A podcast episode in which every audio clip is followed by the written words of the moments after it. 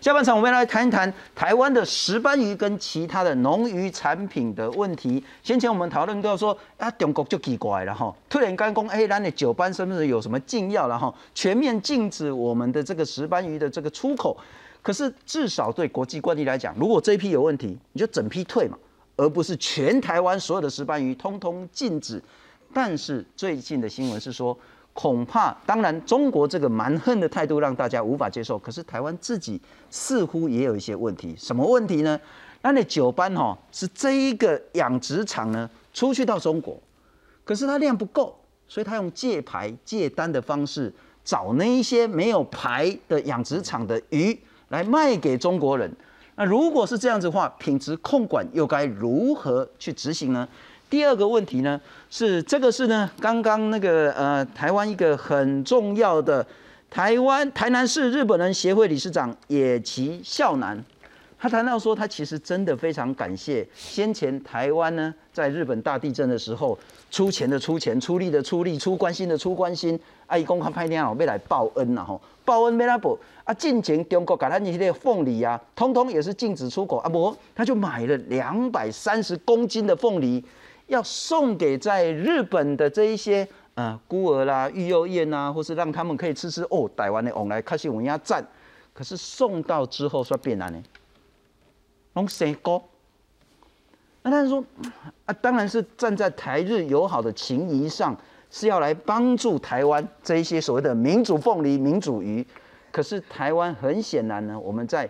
品质控管上呢，有一个环节出了大问题，可是这个环节可能是整个台湾的农渔产品要付出很大很大的代价。该如何面对台湾想要从中国最重要的这个出口国转移到像是日本其他国家，整个台湾品质控管的问题该如何执行？我们来看看台湾这一批要销到日本的这石斑鱼呢，又卡关怎么看？来看看。中国先前以验出禁药为由，禁止我国石斑鱼进口。全国石斑产量占五成的屏东县，转而扩展日本市场。上周五，屏东县长潘孟安跟日本最大养殖业者林胜平视讯，希望尽快进口两到三公吨的第一批石斑鱼到日本。原定二十九号县府要举行的销日记者会，却突然喊卡，传出是高雄也想争取外销石斑鱼，导致屏东县与日本计划生变。这个是错误的讯息了哈，我们跟中央在整个石斑鱼的这个拓展国际市场。都会啊密切的合作。陈其迈强调，为了帮助渔民，各地方政府都一起努力拓展其他市场。屏东县府也澄清，是日方对于运费售价还要精算，才延后记者会。外界不要过度臆测。双方都认为有很高的合作可能。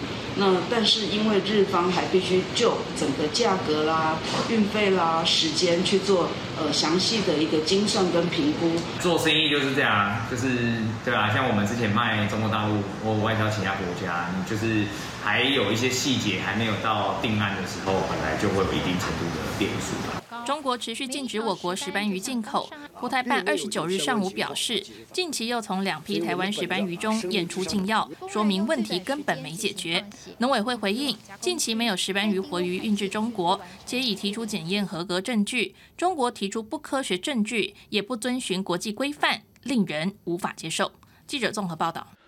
来介绍下半场来宾，中经院 WTO RTA 中心的资深副执行长李春丽老师。各位观众晚安，非常感谢。那我们也透过视讯连线请教，第一个是日本的政经观察家福泽桥，福泽桥先生你好。各位观众大家晚安，非常谢谢。那我们也非常感谢是嘉义大学水生生物科学系的助理教授郭建贤郭老师你好。各位观众大家好，非常谢谢郭老师跟福泽桥了。不过我要先请教一下李春丽老师，刚刚我们谈到说。中国当然是欧版啦，吼，顶盖咱就讲过啊，啊，但是咱台湾家己用照牌的方式，啊，免讲嘛，去用讲话。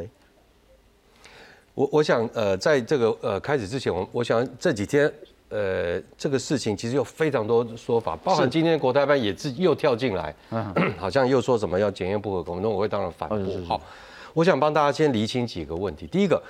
呃，我们在谈这个检验问题，我们再三强调它是一个科学问题，好，有没有有没有超标？你怎么验的？好，你是怎么取样的？你在哪里验？这个都是所谓科学问题，指的就是可以再一次的被检视。是，好，所以如果他说我验了有，但是你说证据拿出来，他拿不出来，那第一个这就不是科学了。好，OK，所以科学是我都有记录，你你再来测一样超标，好，那当然台湾那时候就无话可说。OK，可是现在变成说三步子他说你超标，我超标，然后我们自己验说没有，罗生门这三个字就不是科学了。好，所以这件事已经有不合理的地方，我觉得是就是我在谈的是中国处置这件事上不合理的地方。第二个地方。呃，最近很多自我检讨的问题，等一下我们专家可能都可以谈到。是，但我要强调的是，我们现在有呃国内很多讨论说，不大相信我们自己的检验制度啊，不大相信我们自己的内部的管理问题。好，这我觉得都没有关系。关键是，如果今天石斑鱼能够顺利的出口日本，它其实某种程度已经证明了台湾这些石斑鱼是检验是安全的。因为我们要知道，全世界的国家，特别是日本。对这种鱼产品、活的产品不，或者是半冷冻产品的那个检验的标准要求是非常高的。是的，好，所以如。呃，所以简单的说，我们今天不卖中国就卖日本，不是说日本把大门打开完全不检，相反的，日本在检验的上面丝毫不会做任何让步。台日友好归友好，然后但是该把关还是很严格。因为在日本，我去过访问他们那个机构，那是一群科学家，他没有在跟你讲怎么友友好是你政治，是你这个这个外交上的问题。了解。检验者是科学家，他没有在在，他只知道他有什么标准，他怎么检验，你有没有合格。OK。所以我想回，如果可以有效外。呃，出口日本会是一个很好的指标，就是这个罗生门哪一边讲话，中国讲话，农委会讲话，到底谁比较可信？啊，所以这个我我们这是第二个，我希望大家观众要要要要清楚的，就是其实呃，如果回交日本，表示我们检验听看起来，我会比较赞成支持农委会这边。第三个，这个案子常常会讲到 A 法区，好，那我们要知道 A 法只是涉及关税而已。好，譬如说活鱼的这个关税是十二或十五个 percent，在 A 法之下，它把它降到零。好，这是，但 A 法从来没有说中国在这个检验上面也让利。了解。好，所以呢，呃，如果过去呃，它在这个检验制度是起起伏，就有时候验很格也很严格，有时候不验，呃，有时候多验，有时候少验。那这是第三个，我认为。我们我对他的这个检验制度是没有信心，而且是会有很高度怀疑的这个第三个理由。好，总结来说，现在看起来我我会比较相信农委会以及特别是我们日本这边的进口商，好，对我们这个管理制度还有石斑鱼的呃信任。这句话是这件事情到目前为止，中方处理的态度是充满了不合理的地方，不合理的地方后面必然有。这个其他的考虑，不过待会要特别请教郭建贤郭老师，就是有关于说台湾石斑鱼是不是自己内部也有一些检讨的部分，跟这一次中国整个禁止是不是有一些可以再思考的问题？但我要先请教一下福泽乔先生啊，哈，就是刚刚我也谈到是台南的日本人协会的理事长，呃，野崎孝男先生，他谈到说他其实就是真的很想帮台湾的农渔产品。那他其实这一篇文章他刚刚删除，他其实用心的说，他不希望说大家说 随便乱传说台湾的往来龙病啊呢，其实就是第一个是少部分，第二个一定是从农产到海关到代理到运销有一个地方出错，但是这个地方一定要弄出来，否则日本人会去说啊，你送我这个东西啊，我南公公嫁了去啊，这我要小心个检视的了哈。我请教一下福泽桥，一个是品管的问题。那一个是行销的问题，啊，咱酒班没去日本，日本人真的能接受吗？那个饮食习惯跟生活方式会有很大的差别，我们又该如何行销呢？这两个问题。好，来我答一下主持人哦。第一个，因为凤梨这个黑心凤梨这件事情已经不是今年出现的，去年其实就在日本就有传出，就是说黑心凤梨有这样的一个状况。那是为什么黑心凤梨当时在讲说，这是因为甜分过甜。然后才变黑，那个能有这些黑斑，其实真的是这样子吗？我想这个答案可以放给大家去呃去好好的去思考。我这边也就不去做任何评论。但是呢，另外一个有关于行销这件事情啊，我必须要跟大家讲一个很重要的一个重点。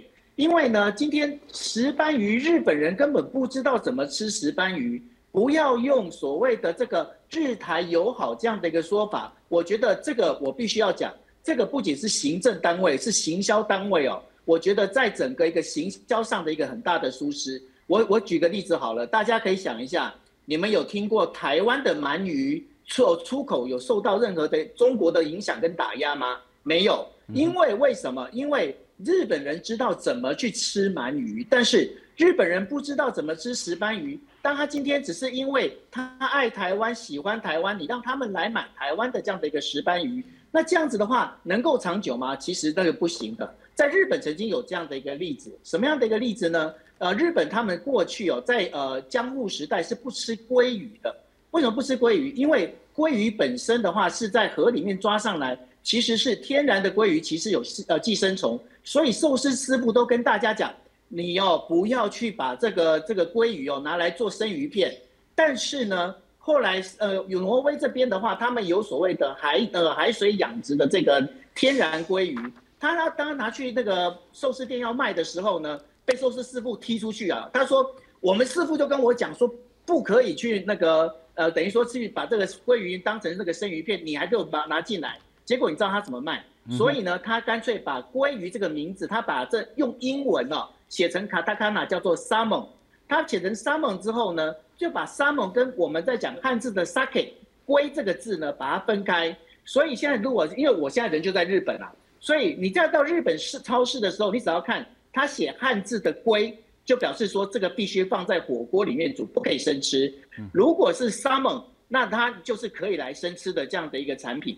也就是说，从这个例子里面，我们我必须要跟大家提到一个非常重要的关键。刚刚有讲到了，就是说日本的检验，我们必须要信任，没错。但是呢，我们要想的更长远的一件事情，就是说我们的农渔产品的行销。今天如果你今天还是在思考石斑鱼，就是必须做成中菜。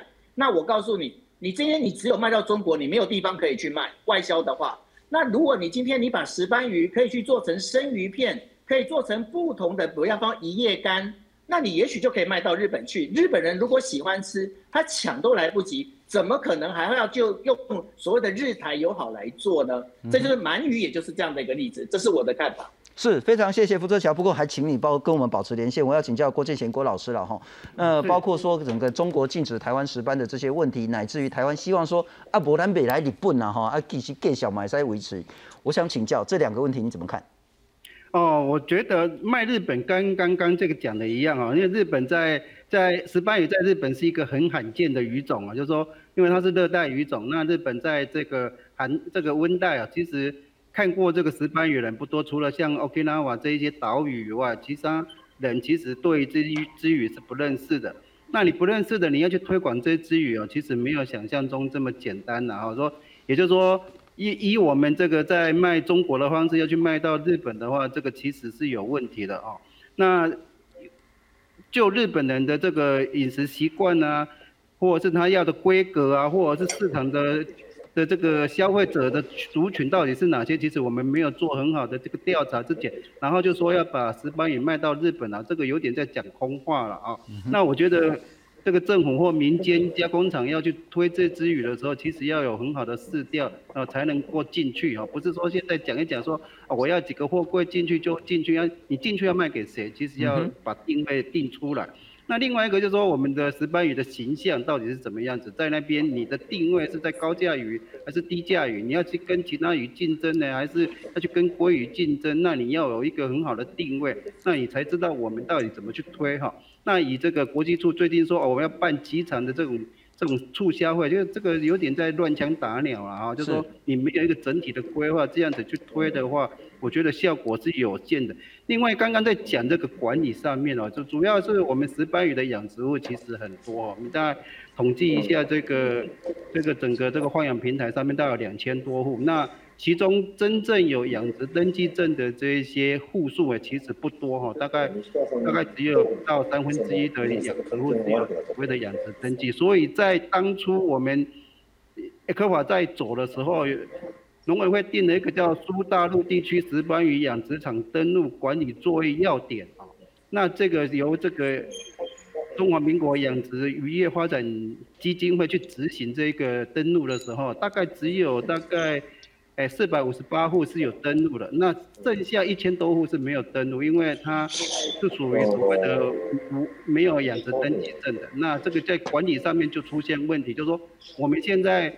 这个要出输往这个中国的时候，需要有这些这个所谓登陆的名录的的养殖户才能出去。可是你有三分之二以上是没有登录的，那可是。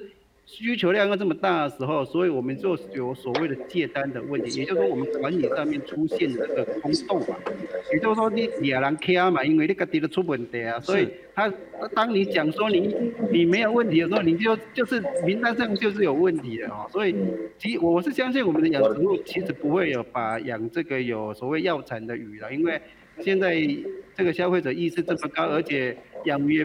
用药其实也没有那么好养嘛，所以所以这一只鱼这么强劲，等等它过了苗期，其实用药其实不需要。反而是这个到了中国以后，因为它要蓄养，因为是活鱼的这个买卖啊，是那反而在那边可能用药的情形还比较严重。所以像刚刚前一位这个发言人讲的，就说那到底我们怎么去检验才是比较科学化的？我，就说中国到底要用什么样的？方式来说服我说我们的东西是有有这个药材的，基本上要讲清楚。这以上是我的意见。是是，非常谢谢郭老师，不过也请您跟我们继续保持连线然后那两个很重要的重点，一个是呢，你如果说真的要让人家百分之百说我花都可能卡，至少我们借牌借单的问题要有效的解决了哈。第二个行销真的不容易。这是两天前我去家乐福啊，刚好哦，我被促销了哈，被很台积的合作十班好像讲按了那家蛋啊哈啊，其实好吃，但是其实也是贵啊，但是这当然是用心良苦了哈。你在那边现杀一条大家其实不太容易看到的石斑鱼给大家，第一个新鲜有趣，那他也许会买，但是你恐怕得再思考多一点点，整个所谓的饮食习惯，消亡的国家该如何配合？但我们回到一个很重要的。台湾自己这个石斑养殖借单的问题该如何处理？啊！中国宣布，由于验出禁药结晶子，因此禁止输入台湾石斑。结果意外揭露养殖渔业的借单问题。两家的运班船，它呃这个呃承认说有十一家实际供货的养殖场啊。那针对这十一家，我们就开始去验他们的这个货哈，跟限制它的这个石斑鱼的移动。中国通报的石斑鱼由三家养殖业者供货，但实际上业者根本没出货。后来船班业者才承认，鱼货来源是另外十一家养殖场，也就是所谓的借单。借单是运输业者为了凑足鱼货，运输船上装载来自不同养殖场的鱼，但报关的时候只以其中一间合格渔场申报，里面却可能混进养殖黑户的鱼。就是说，你今天有在几个养业者、几个养殖场，就是。就是那个全部都把它登记进去。针对借单出货的争议，陈吉仲表示，十一家养殖场的鱼体、水体、底泥全都合格。十年来抽检石斑鱼养殖场合格率达到百分之九十八点五，上市的更百分之百合格。但他也坦言，借单出货是长期的陋习，强调两家运输船没有据实申报，还是会依法处理。他们为什么要指定呢？是因为中间有利益吗？他们读后特定的谈好的这些，所以当初为什么会有形成这样哎的问题，而不是透过政府跟政府双方坐下来对讲好。农委会国际处处长林家荣表示，未来外销会设计溯源追踪机制，并辅导养殖户登记，避免借单乱象再度发生。记者综合报道。不过要请教福泽乔先生了哈，就是说刚刚我们谈到，不管是凤梨或石斑，第一个行销的方式呢，真的要到位，你要考虑到日本人自己的饮食习惯；第二个，我们的品质控管真的要更加严格执行，不管是哪一个环节；第三个，台湾自己本来的这个问题就要赶快去解决。我们来看看借牌啊，给实在讲大概假牌接收了哈，啊，你明明的这个养殖场卖给人家，怎么鱼是另外一个养殖场的鱼呢？出口石斑鱼养殖场一定要先登录有登养殖登记证才可以登录，那这包括说水的问题、土地的问题等等的。如果你货不够，你就会跟其他养殖场来调货，这个叫借牌或叫借单。那海大的这个水产教授呢，他说呢，未登记养殖户饲养投药的问题呢，根本你没办法掌握。你说你有登录的都没问题，可是如果钓的是有问题的养殖场的鱼呢？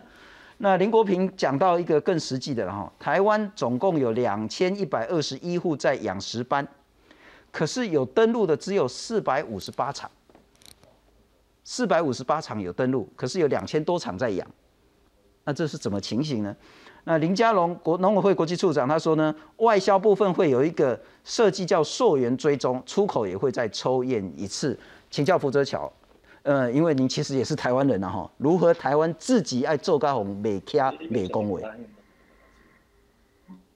如果要做到这个哈，不要被人家这样起，有很重要一点啊，我觉得非常关键的一点就是说，其实呢，你今天你甚至呢，在我们其呃，我们不管说在荔枝也好，我们在其他水果已经有类似的做法，也就是让日本的农林水产省的官员呢，他们其实可以先到产地来做抽查，用这样一个抽查的方式的话，也许那就必须那就可以完成这样的一个事情。但是重点在哪里？重点在于就是说。我们的石斑鱼，你的产量到底够不够？人家做这件事情，所以说我们今天我觉得现在比较大的一个问题，倒不是会不会被人家掐的这件事情，而是你的产量跟你在这个季节里面，你是不是有做一个有效的一个规划？也就是说，我们不要只是单纯只是考虑石斑鱼，台湾你还有很多的我们在讲沿海渔业，尤其是呢，我必须要跟大家提醒的一点。日本因为现在呃，俄罗斯入侵乌克兰，造成了日本包括寿司店的这些寿司的价格都已经在往上涨。为什么？因为俄罗斯出的出产的鲑鱼啊，或者是呃那个相对的这些渔产，它的价格都开始往上飙。其实台湾的渔产想要进到日本去，并不是没有机会。但是我想请问的一点，如就是尤其是我们在讲的，就是说。今天我们对海外的这样的一个数外销的这样的一个量，你能够追得上吗？你做得到吗？那如果你连量都做不到，你还和你还有什么资格去跟人家讨论说我要怎么抽检这件事情？你量都未无未无搞，反正讲他一部拍拍拍听哎，你车价都无搞，我想要提出去拔瓜，那有可能。是是，非常谢谢福州桥跟我们连线。不过我接下来要请教郭建贤郭老师了哈，特别台湾石斑借单借牌这个问题该如何解决呢？郭老师，啊，我我我在想哦，最简单的方法就是要整个合法管理啊，因为我们现在这个整个有养殖登记证的养殖户实在太少了。郭老师，我打个岔，所以因为没有养殖登记户的这个登记证的这个养殖户比较多，是那所以其实。农委会或渔业署这边应该要全部纳管。那我知道大概养殖登记证有一些历史上的因素啊，比如说这个地震、地目啊，哈这些的改变，所以或者是养殖户本身不愿意去登记，造成这个没有养殖登记证。那没有养殖登记证，在这个整个登录管理办法里面就完全没办法去做。像我们现在在做这个放养量申报的时候也是。你没有养殖登记证的时候，其实你没有办法去做放养量登记，所以我们去估计这个放养量的时候，其实会有一些失准的这个情形发生了。那现在因为既然历史因素已经造成了，那我在想，民进党既然已经全面执政了，从内政部到这个国土规划到整个县市政府的这个地目的改变呢，他需要去做一个通盘的这个这个这个整理哈，然后来了解这个实际养殖户的需求。把应该可以改地目的地方就把它改过来，可以给水泉的地方就给他们，然后制定一些这个比，比如说这个专业养殖区啊，然后把所有的养殖户都纳管。那这时候你如果养殖户都纳管的话，未来你要去做这个管理就非常的方便了。像现在因为有三分之二的养殖户是没有所没有纳管，因为他是所谓的这个没有养殖登记证。那你要把这些人都管下来的话，这要。除了这个溯源以外，这个产销履历也是哦，因为你没有这个养殖登记证，就不能去申请这个养这个这个产销履历。那这个对我们整个产品出口其实有很大的问题。那像国外的验证也是啊，因为第一个它你必须要合法养殖，那你没有养殖登记证就变成非法养殖，所以很多的认证你也没有办法做。像我们去欧盟要 ASC 认证。那你光这个没有养殖登记证，其实你就无法去做这个是这个 ASC 的认证，所以这个是相当麻烦的事情啊。所以我觉得农委会或者是县市政府，其实要趁着这个机会，把这个历史因素啊，赶快把它考虑掉。哎，是是，非常谢谢郭建贤郭老师跟我们做视讯连线，谢谢郭老师。不过李老师还是回到了哈，我们当然希望能够不管是哪一个国家，都可以有一个稳定的正常的出口。但台湾自己该做什么？好，我想刚才谈了很多这个界牌，我我们要我我想要再理清第事实。第一个，这些石斑鱼，国产石斑鱼一半是内销，是内销的鱼有用药吗？有没有禁药问题？哈，呃，农委会其实针对这个养殖鱼温，每一年都有做这个，就用药品检验的这个抽检哈，所以借由这次这个，比如说登记的问题啊，哈，借牌的问题，其实我觉得最根本的，我们不是要确保国人好，在这个呃使用这些石斑鱼的时候，也一样的是全部都是检验合格的。同时间呢，他也为了这个恢复出口的这个生机了。我想这个是第一个，我们要支持这样的改革的目的，不是纯然只是因为我们想要继续卖到中国，或是卖到日本。其实也是为了我们自己国人的健康，好，所以这个这个改革是有意义的，好。那第二个就是说，这个呃，我们现在的鱼大概一半出口，而且过去全部都是去中国，九十几 percent。那现在突然发生这个事情，刚才两位专家也谈到，外销日本，好，这个逻辑讲起来很容易，做起来很困难，好。那外销东南亚更不可能，因为石斑鱼就是热带鱼，东南亚都在养石斑，当然品质可能会有差异，好。所以那就意味着说，其实今天这个呃，本来我们大概预见的会发生的事情，其实应该早要做准备。譬如说辅导以这个内需为主啊，减少外销也是一个做法。我们现在是想要维持外销，然后再去处理，然后发现处处受限。但是扩大内销的这个市场，也许也是另外一个解决方案。但是我要必须讲，处理时间有点晚了，是，其实应该要提早开始。是非常谢谢您的收看。